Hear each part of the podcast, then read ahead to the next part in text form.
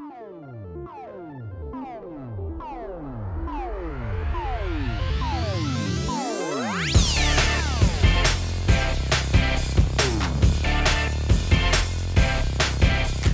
Fala pessoal, tudo bem com vocês? Estamos começando aqui o 16 episódio do A Semana em Jogo, a sua melhor fonte de informação para saber tudo que rolou no mundo dos games nessa semana. Aqui que fala com vocês, arroba David Bacon, e comigo hoje sempre a gente tem o Felipe Lins. Olá pessoal! Quase, quase moribundo aí, o Felipe Tá Lins. morto? É, e o Caio Nogueira também. E aí, galera? Uhul! Nossa senhora, pra compensar, o cara estourou o áudio, eu acho. Provavelmente. Bom, enfim, fica ligado aí que no episódio de hoje a gente vai ter. Riot quer invocar Hideo Kojima para dirigir um game no universo de League of Legends. Funko e Sony unem forças em linha exclusiva de Funko Pops com lendas da PlayStation. Te cuida, Game Boy, que o PlayStation 4 tá chegando pra virar o terceiro console mais vendido de todos os tempos. E um meme ganha vida e reconhecimento com a criação da versão brasileira de Death Stranding.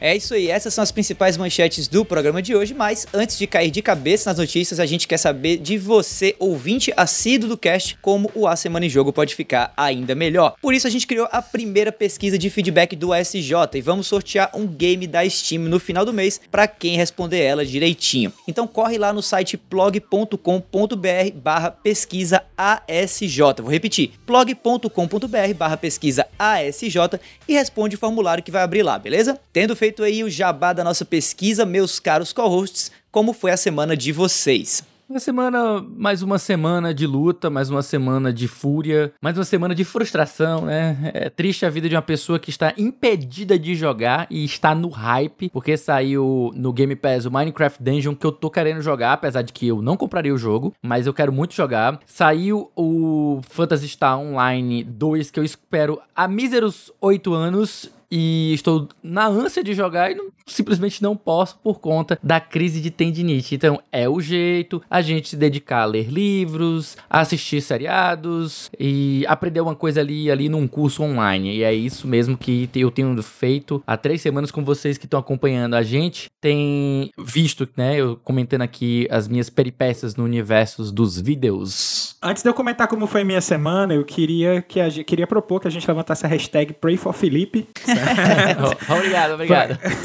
para que ele se recupere logo, para que dê tudo certo aí na recuperação. A minha semana foi basicamente Spider-Man do PlayStation 4, porque o meu filho tá numa fase alucinado no Homem-Aranha, certo? E ele não me deixa jogar as coisas que eu quero jogar, porque eu tenho que jogar Homem-Aranha junto com ele. Mas aqui no computador também foquei muito em Final Fantasy XIV, que eu voltei com tudo.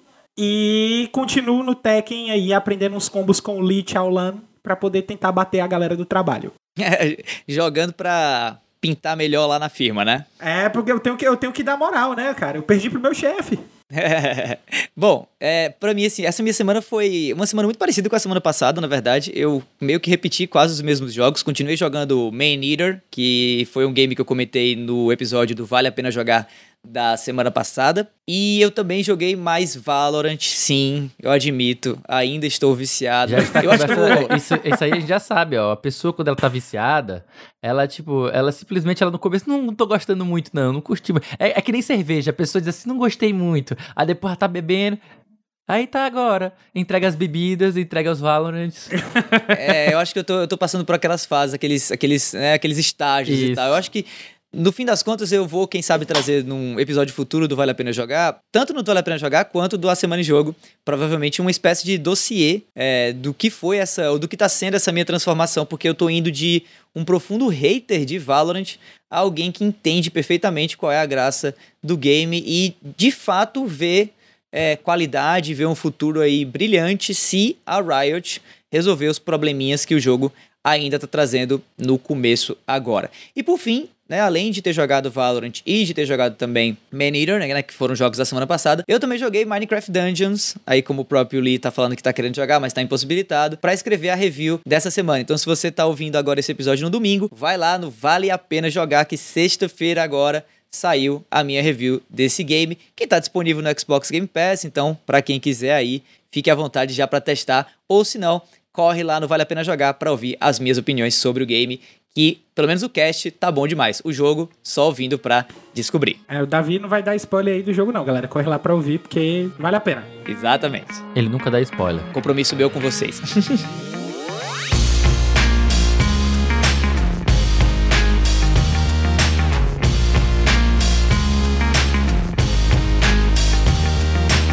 Bom, vamos nessa dar começo aqui, dar início ao primeiro bloco de notícias do cast dessa semana, com notícia do nosso Kojimão da massa aí, né? E Kojima junto com talvez o game que se eu fizesse uma aposta aqui, ninguém ia adivinhar que estão relacionando né, ele com o jogo na internet. Estou falando de League of Legends, né? Matéria aí do Maximilian Rocks, do site Mais Esports, que traz a seguinte chamada. CEO quer Kojima dirigindo jogo no universo de League of Legends. Vou ler um pouquinho aqui da matéria com vocês antes da gente comentar. Que tal um jogo no universo de LoL e dirigido por um dos maiores nomes da indústria de games, hein? Pois é, é exatamente isso que o CEO da Riot Games, Mark Merrill, propôs em uma postagem em seu Twitter nesta quarta-feira, último dia 20. E ele quer ninguém menos que Hideo Kojima nessa tarefa, o diretor japonês responsável pela série Metal Gear e Death Stranding, lançado ano passado para o PlayStation 4. Um jogo muito ruim, por sinal, na minha opinião. É, abre aspas aí rapidamente para a fala do CEO.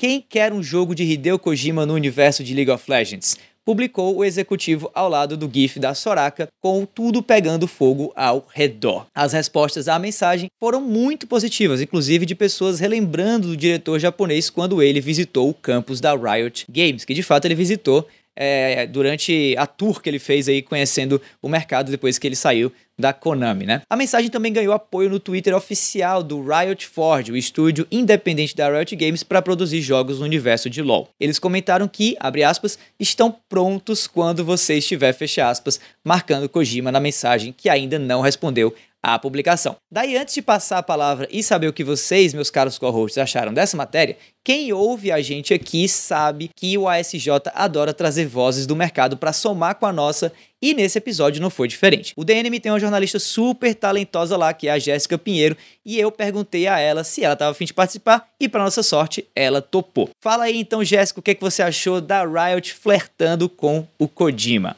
Olá, pessoal, tudo bem com vocês? Aqui é a Jéssica Pinheiro e eu sou repórter lá do The Enemy, o site aí de games, tech e esportes que vocês acessam pela URL theenemy.com.br. E bem, comentando aqui sobre esse verde que o CEO da Riot Games jogou lá no Twitter dele, né? É, alguns podem falar que foi meio que um convite, eu achei só muito inusitado, assim. E se a gente analisar, assim, por um certo espectro, parece até uma intimação, né? O fato de que ele jogou um tweet lá na, na conta oficial dele falando assim: quem que quer ver um jogo de League of Legends dirigido pelo Hideo Kojima? Gente. Até onde eu sei, o Kojima não respondeu, né? Ele não falou nada sobre isso. E, poxa, imagina, até eu, inclusive, se eu fosse intimada desse jeito, em plena rede social, na frente de todo mundo, a dirigir um game de uma franquia tão grande como League of Legends, assim, eu acho que eu não falaria nada também, eu ficaria em silêncio. Mas, brincadeiras à parte, eu acho que se a gente analisar também a iniciativa Riot Forge, né, que é o estúdio independente que a Riot anunciou em 2019 para criar jogos jogos diferentes, né, baseados na franquia League of Legends, talvez saia algo muito legal aí. O Kojima, ele tem umas ideias muito diferentes. E apesar de eu ter algumas opiniões polêmicas sobre ele, por exemplo, quando ele tá solto, sem coleira assim, eu acho ele muito presunçoso, por exemplo, ainda assim, eu acho que trabalhando em uma franquia já muito bem estabelecida como LoL, pode ser que saia algo aí muito interessante, sabe? É, eu vou citar aqui uma outra franquia que ele se envolveu no passado, que ele foi meio que um supervisor, assim, que eu gostei muito e eu consegui enxergar assim muito bem aonde ele meteu o dedo ou não, sabe? Que foi o Castlevania Lords of Shadow, né? Que foi aquele reboot que a Konami tentou fazer. O primeiro jogo é muito legal e ele teve essa supervisão do Kojima aí. Então eu acho que mesmo que, que ele não dirija ou, sei lá, não participe ativamente da produção de um novo jogo aí de League of Legends, eu acho que ele trabalhando como supervisor ou ajudando em alguma outra coisa, ou sendo um colaborador de roteiro, qualquer coisa, eu acho que pode sair algo muito, muito legal e muito diferente também interessante. E bem,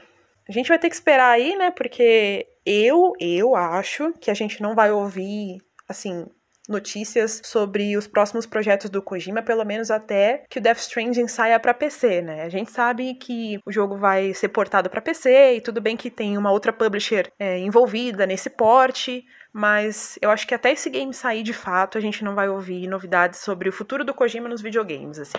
E tem também o fato de que, é, quer dizer, fato mais ou menos, né? Porque saíram rumores recentes de que Silent Hill pode voltar, né? Um suposto retorno aí da série Silent Hill. E o nome do Kojima tá envolvido aí nesses rumores, né? A gente não sabe ainda o que, que é verdade ou não, mas a gente sabe que o nome do Hideo Kojima tá sendo muito cogitado aí.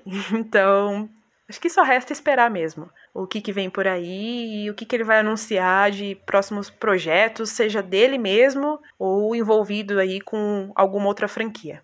Olha, uma coisa que eu gostei do que a GG falou foi ela ter lembrado que o, o Kojima ele já participou de outros jogos como consultor, como um. Não exatamente como diretor, mas é, citado especificamente o Castlevania, né? Que é do David Cox, que ele fez essa. Não espécie de, de reboot, mas uma espécie de parênteses na série, como foi que ele chamou na época. Era um parênteses na série em que ele abriu para contar uma história com três uhum. jogos, acho que era isso. E aí o que acontece é que quem jogou aquele jogo percebeu percebeu que tem algo ali do Kojima, conseguiu entender, perceber essa, essa parte Kojimice, né? O Kojimice, né? Que a gente chama, naquele jogo. E assim, eu confesso que eu também fico com o mesmo pé atrás de que possa ganhar um, um tom um tanto é, prepotente, mas acho que trabalhando dentro da franquia de League of Legends, que ela é muito rica em lore, ela tem muita, muito pano de fundo, muita história, tem muito personagem extremamente cativante. Se você for contar, acho que tem assim, 150, não sei, 200, Caio. Quantos, quantos personagens tem em League of Legends? Eu nem, eu nem sei. Eu já, já tá com mais de 120, mas eu não faço ideia, não. Pois é, são muitos personagens. Então você trabalhar com tantos personagens todos eles possuem é, backstory, né? Tem uma, uma, uma história, um pano de fundo, tem todo um hum. universo que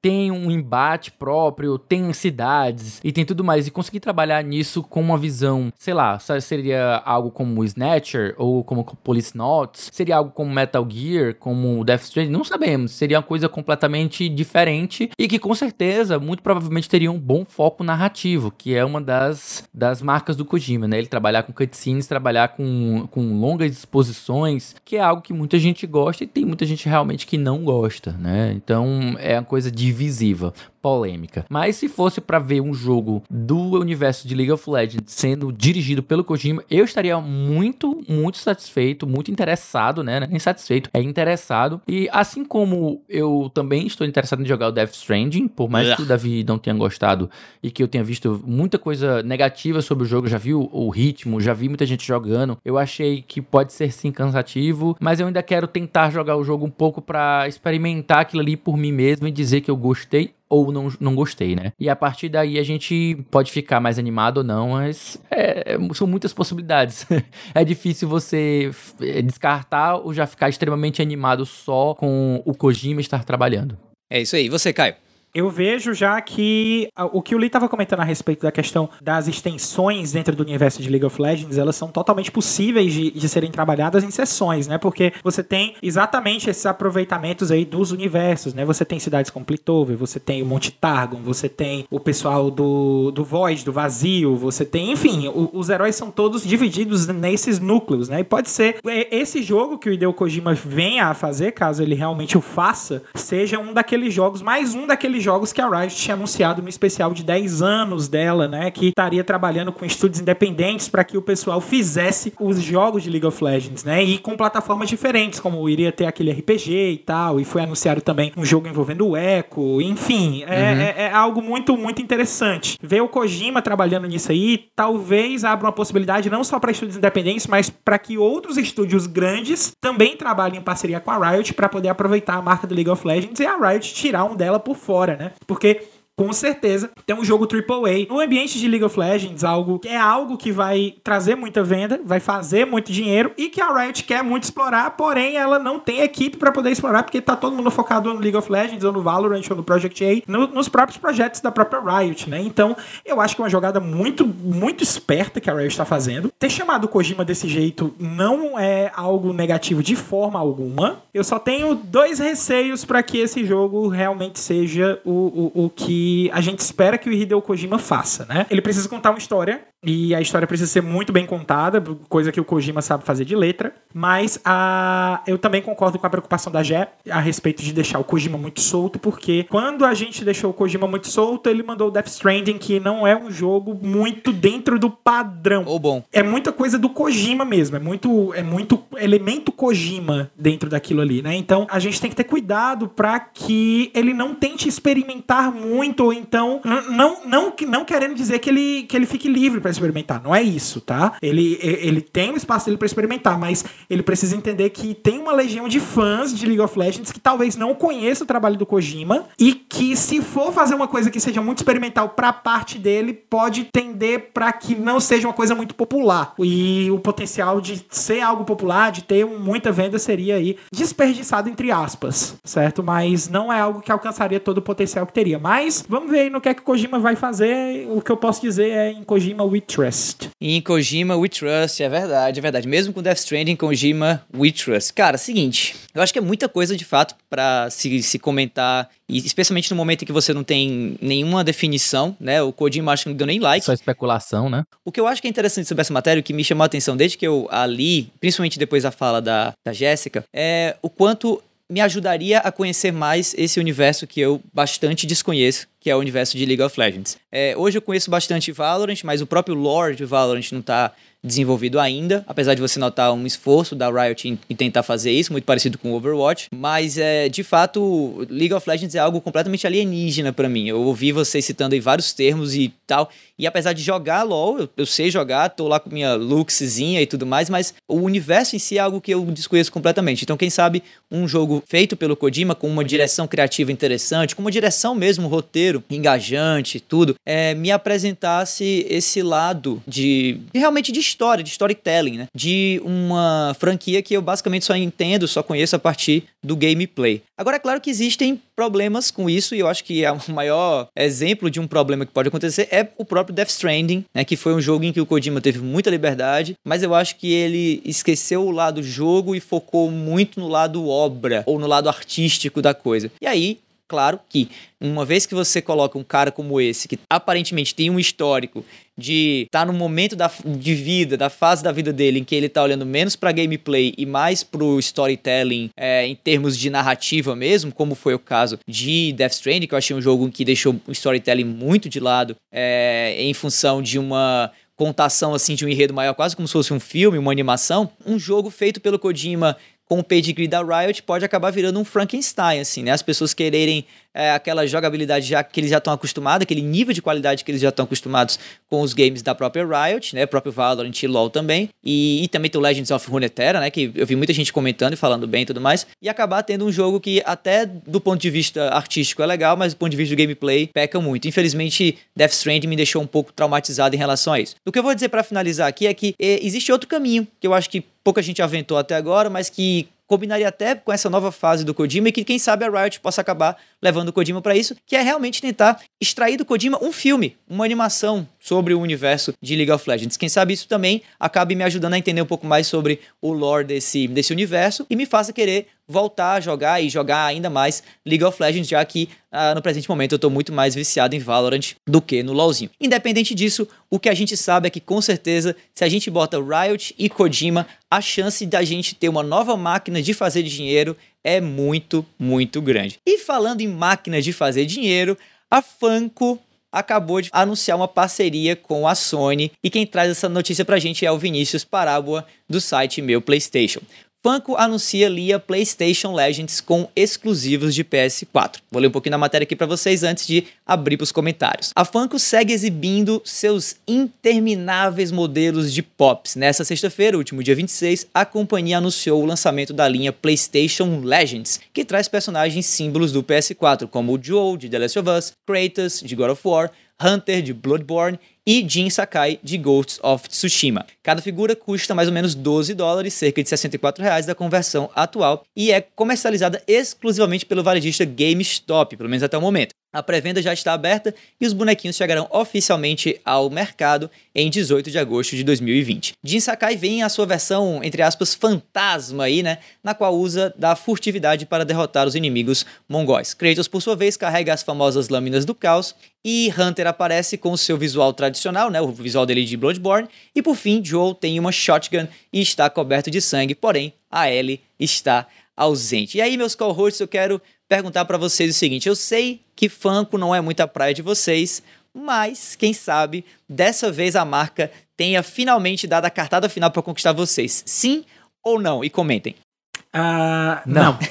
Meu comentário é porque no mundo em que existe. No mundo em que existe Nendoroid, Funko Pop não tem vez. Sério, Funko Pop ganha muito na questão da variedade. Existem muitos, muitos, mas muitos mais modelos de Funko Pop. Eu tenho uns aqui em casa que eu ganhei alguns de presente. A Zilda gosta muito e ela compra, a Zilda é minha mulher. Mas eu, pessoalmente, eu prefiro investir um pouco mais em uma figure como um Figure Arts ou então, sei lá, um um Figma, certo? Que são mais caros, mas são mais realistas, uhum. porque eles têm uma qualidade muito melhor. Eu não gosto muito da qualidade e eu não acho os bonequinhos de Funko bonitos. Eu acho que se é para ser fofo, o Nendoroid ganha muito mais nisso. E, infelizmente, Nendoroid não é feito para ser pop. É feito para ser um objeto colecionável de baixa tiragem, raro. Então, eles fazem uma, uma run, né? Eles fazem uma edição daquele boneco e depois eles raramente refazem essa, essa edição. Eles não fazem um relançamento. Então, quem adquiriu naquela edição, né, naquele lançamento, adquiriu e tá lá na sua coleção e pode depois revender a preços até mais altos, porque o boneco se torna raro. Hoje você encontrar um, um boneco do, do Snake, por exemplo, do Metal Gear Solid 5, ou do próprio do Metal Gear Solid 1, eles são, os Nendoroids são caríssimos. Chega a custar 500 reais, só pra você ter uma ideia de quanto é, de quão caro chega a ser, né? Hoje até mais, por causa do dólar mais alto. Mas é isso aí. Eu prefiro, se for para ser é, bonitinho, fofinho, prefiro o Nendoroid.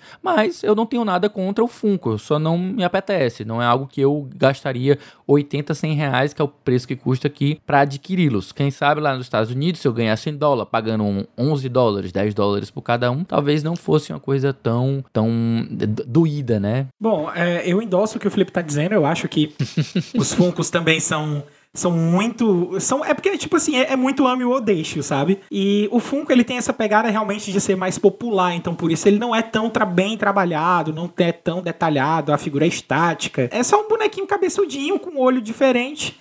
Na, na, minha opinião, e eu não sou muito chegado no estilo de arte do Funko, né? Mas ainda assim eu acho que os Nendoroids realmente são algo muito tentadores, mas eu também não tenho muito interesse em Nendoroids exatamente pelo fato de ser extremamente caro. Uhum. Existem peças que são muito bonitas, na verdade. A peça que eu vi da Nendoroid mais bonita que eu já vi é a do Pokémon Trainer Red, certo? Uhum. É linda aquela Puta peça, merda, é linda. É muito bonitinho mesmo. E muito fofinho. se você comparar com, com, com, algum Funko de Pokémon, nenhum chegar aos pés daquele Nendoroid, nenhum. Mas em compensação a peça é 600 reais. Então Nossa. eu não tenho o menor interesse em gastar isso, enquanto eu poderia gastar um valor, talvez metade disso aí, para poder comprar um Play Art Sky da Square, né? Que tem de Metal Gear, que tem, tem as artes, do, as variantes, as variantes do Batman do Play Art Sky são lindas. Eu tô muito feliz com os Play Art Sky que eu tenho, que são poucos. Eu também gosto muito do trabalho da Figma, para poder comprar algumas figuras diferentes. Tem uma figura que eu acho que é da Figma, que é o Terry Bogart do Fatal Fury, que eu sou apaixonado por ele. Tinha que ser, né? Assim, eu acho que em termos de popularidade, focando agora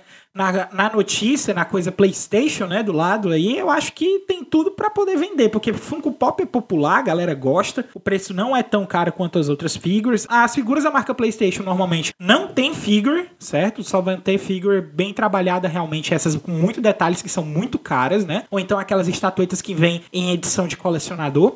E eu acho que pode ser uma forma legal aí da galera PTC e, e, e dar alguns trocados aí a mais pra Sony, pra, não só pra Sony, como também pra Funko, pra para poder adquirir aí os personagens que a galera gosta. Show de bola. É, eu, eu vou nessa mesma linha aí do Caio. Eu acho que pra galera que é, vai estar tá com pouca grana, mas com muita vontade de adquirir um item colecionável do seu personagem de jogo de videogame favorito e tal, eu acho que seria muito legal ter um Kratosinho desses numa prateleira se eu fosse fãzão de God of War, como eu sou, mas se eu também fosse fãzão de toy art, de action figure, coisa que eu não sou, né? Eu não tenho nada em prateleira nenhuma, assim, sinceramente, não me apetece muito.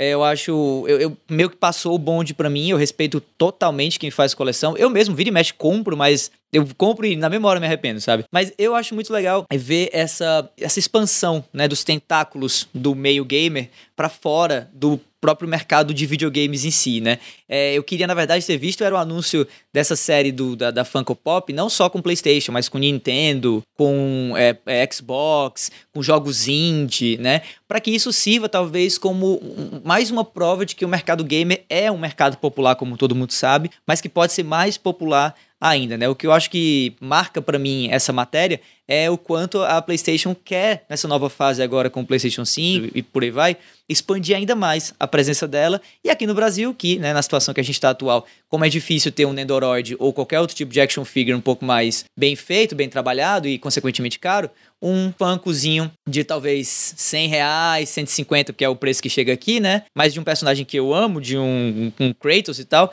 dá pelo menos para pedir, talvez, de presente de Natal ou vaquinha para os amigos darem e tal. E no fim você tem esse fã de PlayStation aí, feliz da vida.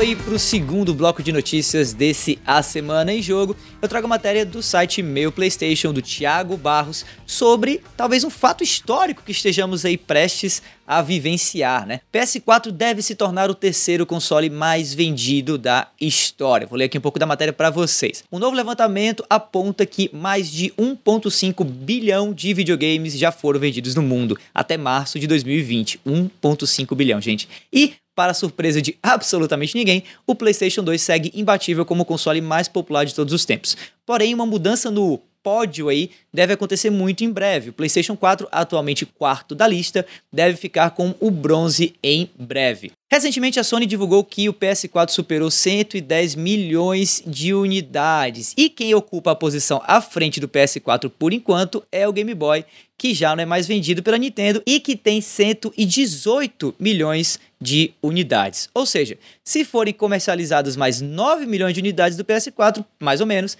ele ultrapassará o portátil no ranking. Porém, deve ficar por aí. Chegar aos quase 155 milhões do Nintendo DS, segundo colocado, ou aos quase 158 milhões do líder PS2 não parece muito provável. Afinal, o PS5 vai ser lançado no final do ano. A gente vai deixar os links de todas essas matérias, tá, pessoal, do cast, é, nos, na, nas anotações da publicação do episódio, então vocês podem conferir. Inclusive, tem um gráfico que mostra o ranking todinho e tal. E eu queria saber de vocês, meus caros co-hosts, o que é que vocês acham aí?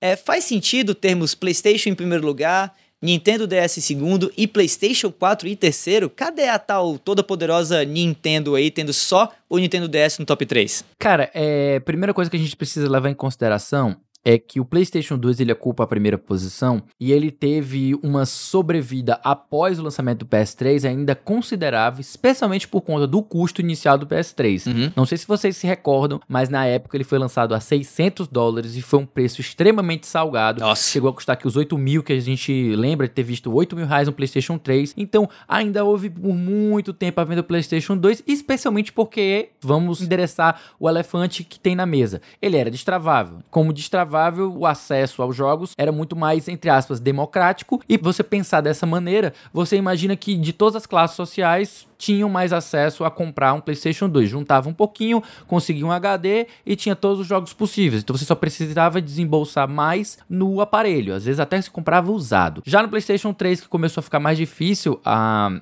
a pirataria, e você for levar em consideração que os outros consoles da Nintendo também tiveram uma certa dificuldade em destravar, eles não ocuparam tantos lugares assim, né? O que é para todos os efeitos, um grande feito para o PlayStation 4. Estou citando aqui coisas que elevaram o DS, elevaram o PlayStation 2, elevaram o Game Boy, porque tinha fitinhas piratas, elevaram o PlayStation 1 e elevaram o Wii, que são aí os, os cinco, seis primeiros colocados, né? E o PlayStation 4 consegue garear subir nesse pódio, é, uma, é um feito realmente impressionante. Uhum. Eu acredito, eu, eu iria é, atribuir, né? Eu, eu atribuo este sucesso ao preço dele, que saiu mais em conta, a você ter a PSN Plus desde o início dando jogos. Então tudo isso foi contribuindo além do, do tropeço inicial que foi do Xbox One no início de sua geração, que fez a galera debandar rápido para o PlayStation 4, tendo em vista que não vai precisar, não vai poder emprestar jogos, vai ter que precisar ser sempre online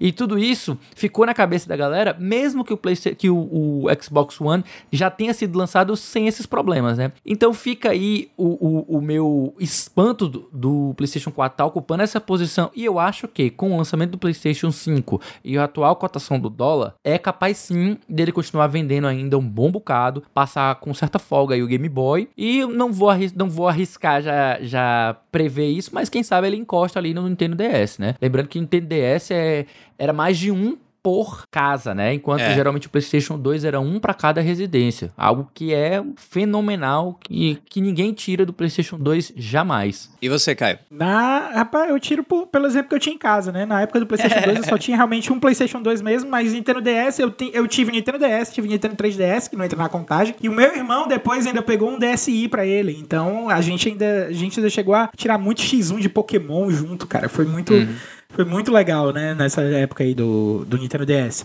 Mas, falando do PlayStation 4, o número de vendas dele eu acho que é, é meio que inexplicável, né? A Sony, algumas vezes, ela já declarou abertamente para dizer porque ela não entende como o PlayStation 4 vende tanto, né? No caso, ela, ela mesma já falou, cara, não dá para entender, eu não sei o que é que vocês estão fazendo, que vocês só querem me dar dinheiro, né?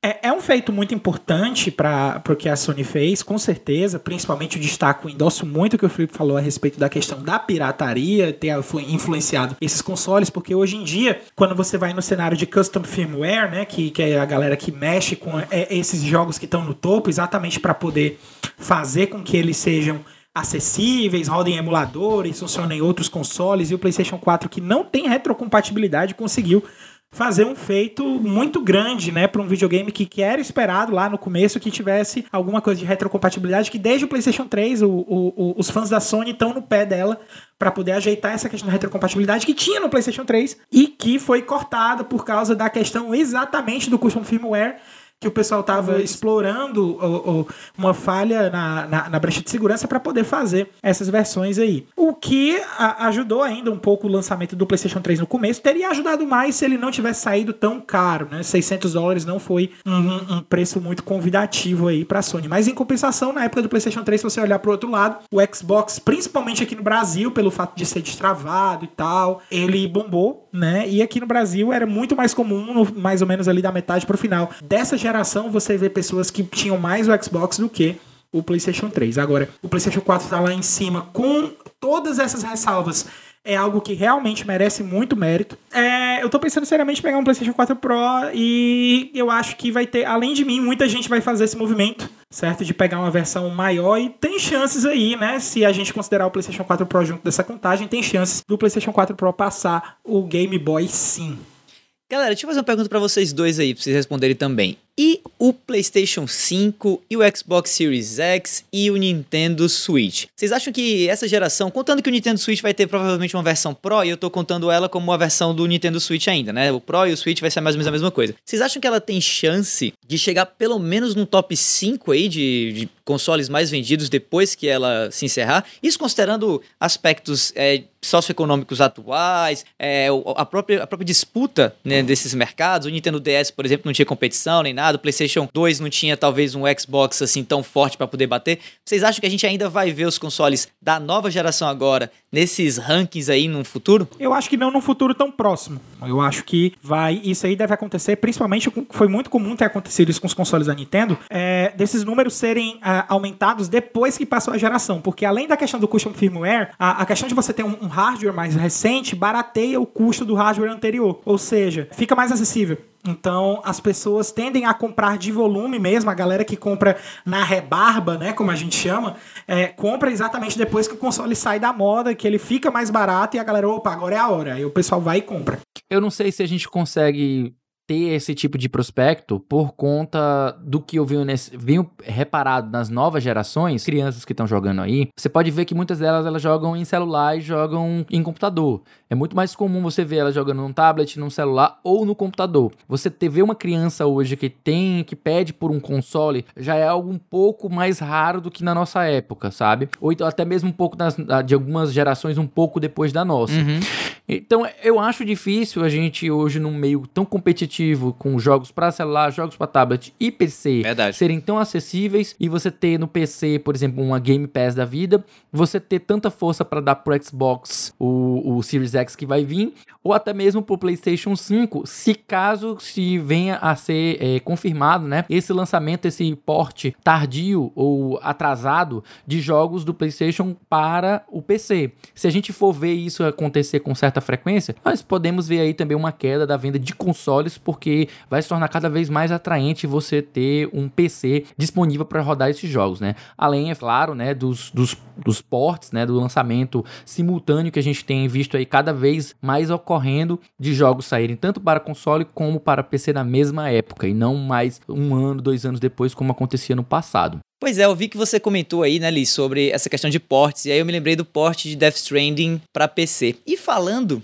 em Death Stranding para PC, apesar de desse jogo ah, ainda É. espanta- espantar Calma, os, meus, cara. os meus pesadelos, mas tem uma boa notícia sobre isso. Na verdade, a melhor notícia do cast, na minha opinião, sinceramente, quando eu montei essa pauta aqui, que foi a versão brasileira que criaram inspirada em Death Stranding. Não é um mod, é um jogo inteiro inspirado no universo de Death Stranding, mas trazendo, é claro, toda aquela brasilidade na figura do nosso entregador, que no caso é um agente dos Correios, é um carteiro, né? Matéria da Priscila Ganico do Nerd Bunker. Death Stranding ganha versão Correios feita por fã. Vou ler aqui a matéria para vocês. Meses após o lançamento do jogo, finalmente temos a melhor versão de Death Stranding. Sam Porter Bridges vira um entregador dos Correios nas imagens publicadas no Twitter. E você pode dar uma olhada, inclusive, no link que a gente vai deixar aí na descrição do episódio para conferir as imagens desse game. Vestindo o uniforme amarelo e azul, carregando caixas de papelão e com sua moto transformada na inconfundível van do Sedex,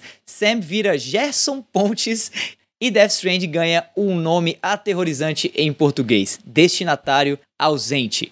Usando o jogo da Kojima Productions como base, o usuário Senpai Vanilla criou duas versões diferentes.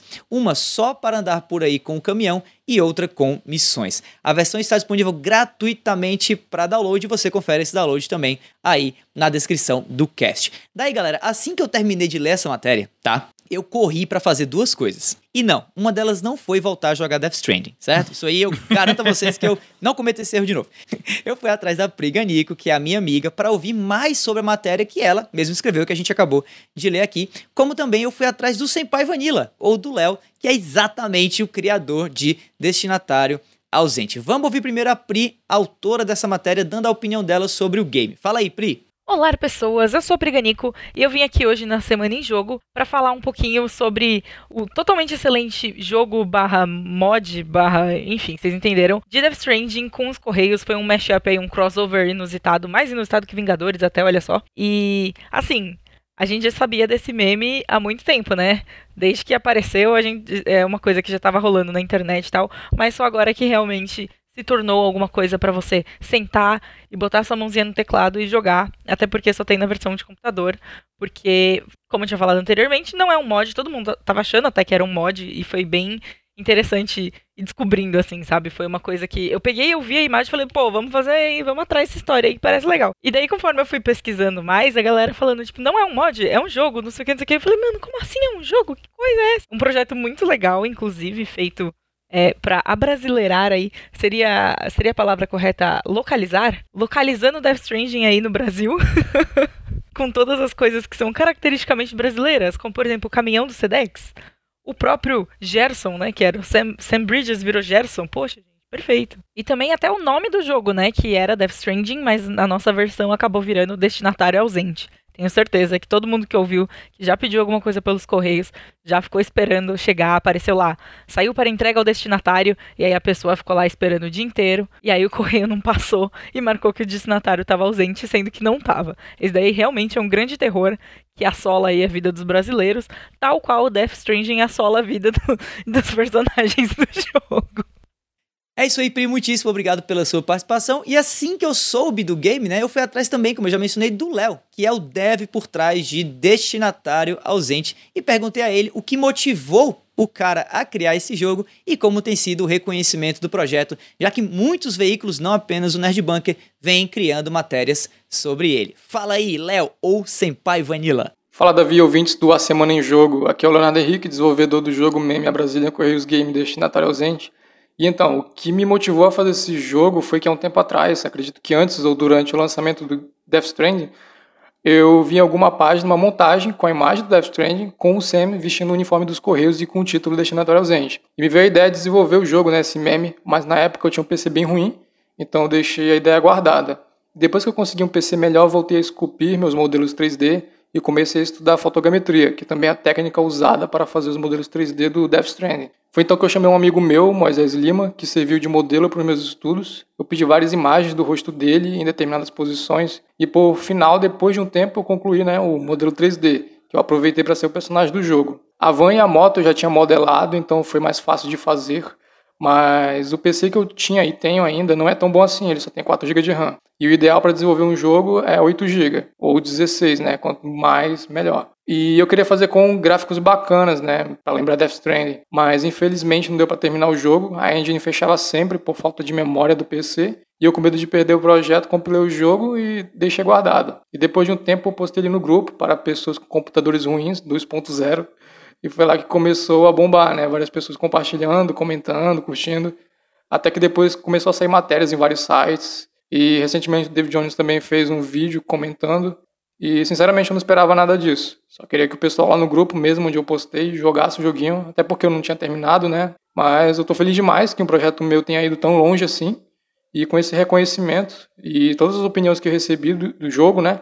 Eu tô juntando uma grana para poder pegar um PC melhor e fazer o jogo do zero com tudo que eu planejei antes e o que o povo quer também, né? Que é jogar sinuca, cachorro correndo atrás, assalto, comer casada, etc. Então é isso, breve vou voltar a desenvolver o game e tentar lançar o mais breve possível, beleza? Então é isso, um abraço aí e valeu. Ah, eu não aguento não, esse de comer casado, não aguento não, velho. Eu perdi minha merda nesse comer casada, velho. Mas é isso aí, vamos lá. É, voltando aqui à seriedade. Gente, eu acho fantástico a gente começar a utilizar os nossos elementos do dia a dia aqui pra gente começar a brincar com essas coisas. Como a gente vê jogos como, por exemplo, Euro Truck Simulator, que a gente vê o cara pegando um caminhão pra dirigir por entre a Europa, sabe? Eu acho que seria fantástico a gente ter esse, nessa, esse jogo, ter a habilidade de você cruzar o país pegando as BR para deixar as coisas. Seria muito interessante, não seria? Buraco Simulator. É. é. Seria muito legal, velho. Mas é isso mesmo. Eu acho muito massa quando a gente consegue ter uma situação como essa. Eu, eu queria parabenizar o Léo pela iniciativa, dizer para ele lembrar, continue, meu querido, use suas habilidades para mexer com o vindouro aí Unreal 5, que muitos estão dizendo que tá, vai auxiliar demais a fazer jogos cada vez mais bonitos e mais fáceis até para pessoas que trabalham sozinho. A gente tem até o exemplo aí daquele jogo que foi mostrado lá no Inside Xbox, né, que foi uhum. feito por uma pessoa só, um jogo fantástico, né, do Bright Memory. E aí fica também novamente a, a, o incentivo, né, para que o Léo e outras pessoas se dediquem a criar jogos criativos utilizando o nosso imaginário imaginário brasileiro, que é coisa muito divertida, né? Você misturar um pouco do meme com. que é parte da nossa cultura também, né? E não só quando o pessoal fala de, ah, vamos misturar, vamos fazer coisas baseadas na cultura brasileira.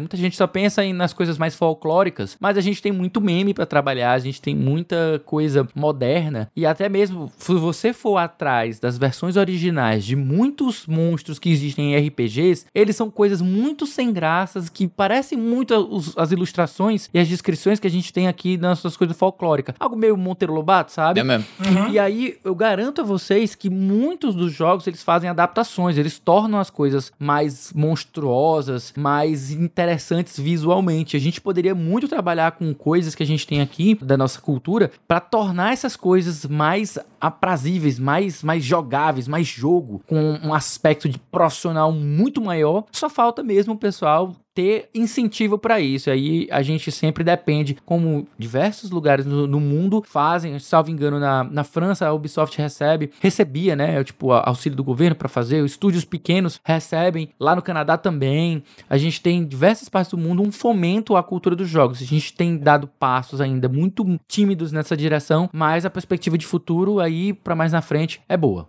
Eu acho que assim, cara, é, quem foi que nunca teve uma entrega atrasada nos Correios, ou então passou o dia esperando lá, acompanhando no rastreio lá dos Correios, no site, né? Aí você passa o dia em casa, não bate carteira e você olha, tá lá, o famigerado destinatário ausente, ou então o, o carteiro não encontrou o endereço, ou então, sei lá, qualquer desculpa que eles inventaram para não entregar a sua encomenda que a gente ficava esperando lá no dia uhum. todo, né? Eu acho a iniciativa do Léo muito boa, eu parabenizo o Léo aí também pela criatividade, por ter, por ter feito isso aí. Eu acho que tem que colocar mais elemento brasileiro também, tem que botar o carteiro fugindo de cachorro caramelo, tem que botar ele jogando sinuca mesmo, fazer um minigame de sinuca para poder ele jogar sinuca ao invés de fazer entrega. Eu acho que a gente tem que abraçar o meme e fundo nessa, tem muito potencial aí para ser explorado em cima disso aí. A gente sempre visualizava, sempre fazia essa brincadeira com Death Stranding de correio simulator, né, de você ser o carteiro do futuro e tal. E que eu acho que o Léo teve aí uma iniciativa muito boa em poder enxergar isso aí realmente como uma possibilidade de fazer um jogo, né? Acho a ideia não só desse jogo do Léo, mas também de outros jogos aí que já apareceram nos últimos tempos. É trazer essa cultura dos memes, que é algo que o Brasil tem desenvolvido muito aí nos últimos anos, para dentro da, da, da, questão dos aspectos de desenvolvimento de jogos, é algo que é muito popular, acaba atraindo muita atenção, não só dos jogadores, mas também das pessoas que não tem nada a ver com o jogo, mas que curtem memes, né? Então já é um outro potencial aí de público para poder explorar. Eu acho que tem tudo para fazer sucesso. Eu acho que ele desenvolvendo uma versão ainda mais completa dessa versão de missões tem como a gente explorar um potencial aí para ser um jogo grande, né? Então, é, eu quero, vou acompanhar de perto aí a, a, o desenvolvimento do destinatário ausente. Vou, vou até baixar aqui já para jogar também. Eu acho que eu consigo jogar pelo menos a versão leve aqui, não sei.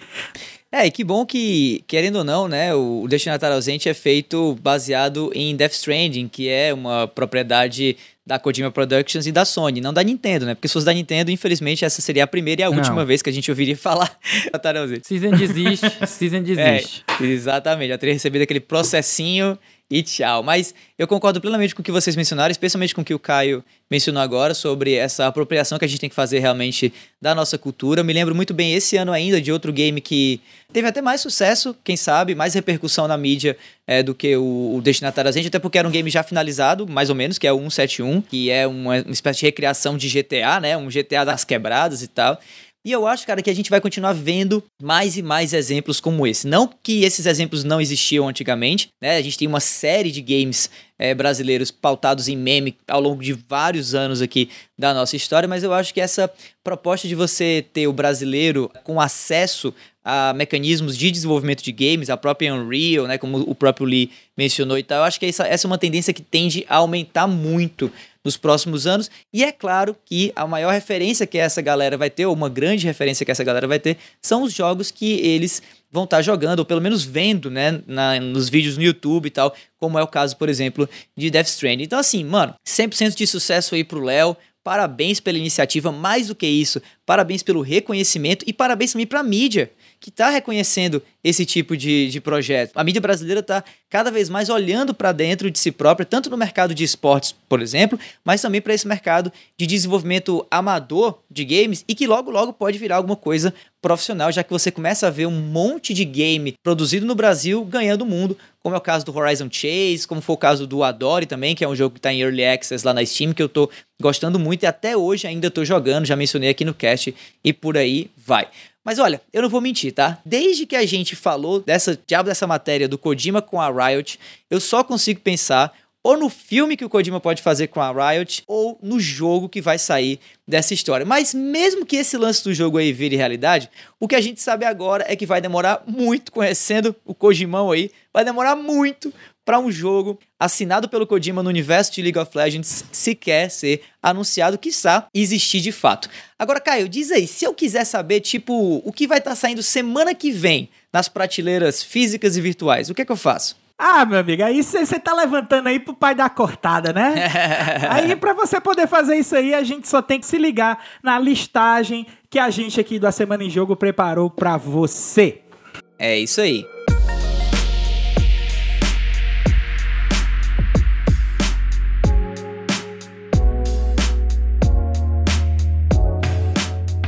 Bom, da semana do dia 1 a 7 de junho, a gente vai ter cinco jogos aí, né, de destaque sendo lançados para várias plataformas. Dia 2 de junho já teremos o lançamento oficial de Valorant, né, o shooter free to play da Riot sendo aí finalmente disponibilizado para todo mundo, não mais apenas em beta, como estava sendo agora, mas para todo mundo que quiser é, entrar no site e baixar o game. É, ele vai estar tá saindo só para PC, exclusivamente, quem sabe para consoles futuramente, mas até agora nada foi anunciado. Dia 4 de junho a gente vai ter para os amantes do ciclismo, né, eu acho, né? A gente vai ter Tour de France 2020 saindo para PlayStation France. 4 e Xbox One. Jogo do ano, hein? É, ô. A gente vai ter dia 5 de junho, aí sim um jogo que eu tô muito, muito ligado, além de Valorant, é claro, mas que eu já tô jogando, que é Command Conquer Remaster Collection saindo para PC esse eu tô, olha, a veia nostálgica aqui tá pulsando firme, firme, firme, firme. Pra Nintendo Switch vai sair também The Outer Worlds, agora em junho, né, dia 5 de junho. The Outer Worlds saiu já recentemente para os consoles e PC tirando o Switch. A versão para Switch demorou um pouquinho, mas tá saindo agora. Isso saiu no, saiu no finalzinho de 2019, né? Foi um dos jogos que foram bem apontados como jogos do ano também, concorrendo na categoria de RPG. E aí, chegando para o, para o Switch. Tem review no Vale a Pena Jogar. Eu só joguei depois de ter ouvido a sua review. Olha viu? aí, olha esse jabá. Meu irmão, eu fui, eu fui digitalmente influenciado. Se você ainda não ouviu Vale a Pena Jogar, o que, que você tá fazendo, rapaz? Termina de ver esse cast e vai ouvir o Vale a Pena Jogar. E dia 5 de junho a gente tem The Sims 4 Eco Lifestyle, mais uma expansão aí para The Sims 4, deve ser a expansão número 455, saindo para PlayStation 4, Xbox One e PC. Como a gente faz também em todo episódio que né, vai inaugurar aí um novo mês, a gente traz também aqui os lançamentos que vão estar sendo disponibilizados, na verdade os games que vão estar sendo disponibilizados na PlayStation Plus e também no Games with Gold. A gente vai ter agora para o mês de junho Call of Duty World War 2 sendo disponibilizado do dia 26 de maio a 7 de julho na PlayStation Plus e aproveitando também, já está confirmado que o próximo jogo vai ser Star Wars Battlefront 2. Ele também vai ficar disponível ao longo desse mês de junho. E do lado do Xbox, do lado verde da força, a gente tem no Games with Gold Destroy All Humans, estando disponível aí para Xbox 360 do dia 1 de junho ao dia 15. Shantae and the Pirate's Curse, de 1 de junho a 30 de junho. Coffee Talk, é, também para Xbox One, né? Os dois aí, o Shantae e o Coffee Talk Xbox One, do dia 16 de junho a 15 de julho. E do dia 16 de junho a 30 de junho, essas datas do Games with Gold são tudo doida. É, porque é, é uma são até metade do mês é. e outros dois da metade do mês até o final. Essas malucagens aí... são quatro jogos, né? É, a gente tem Cinemora. Além dos jogos da semana, esse trio aqui do A Semana em Jogo tem mais um monte de conteúdos para você ficar ligado. Toda sexta-feira tem episódio novo do Vale a Pena Jogar com o nosso queridão aqui, o Davi do Bacon, uh. trazendo uma review de um jogo que ele acabou de zerar. Diariamente o Game Drops traz as notícias mais quentes da indústria de jogos. E mensalmente busca lá por Cast Potion no seu agregador de podcast favorito para encontrar um papo descontraído e catedrático sobre o mundo dos games.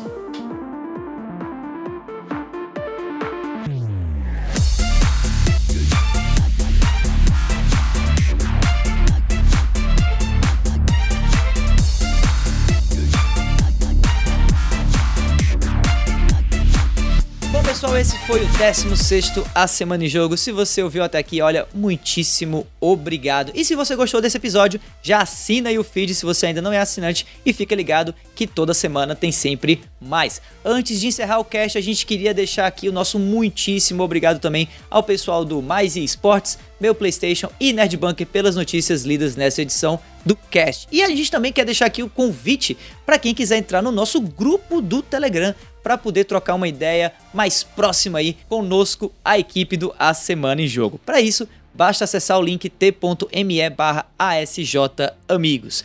E pra finalizar, que tal seguir a gente nas redes sociais? Eu tô no arroba davidobacon. Eu tô no arroba foi o Caio. E eu tô em arroba o Felipe Lee.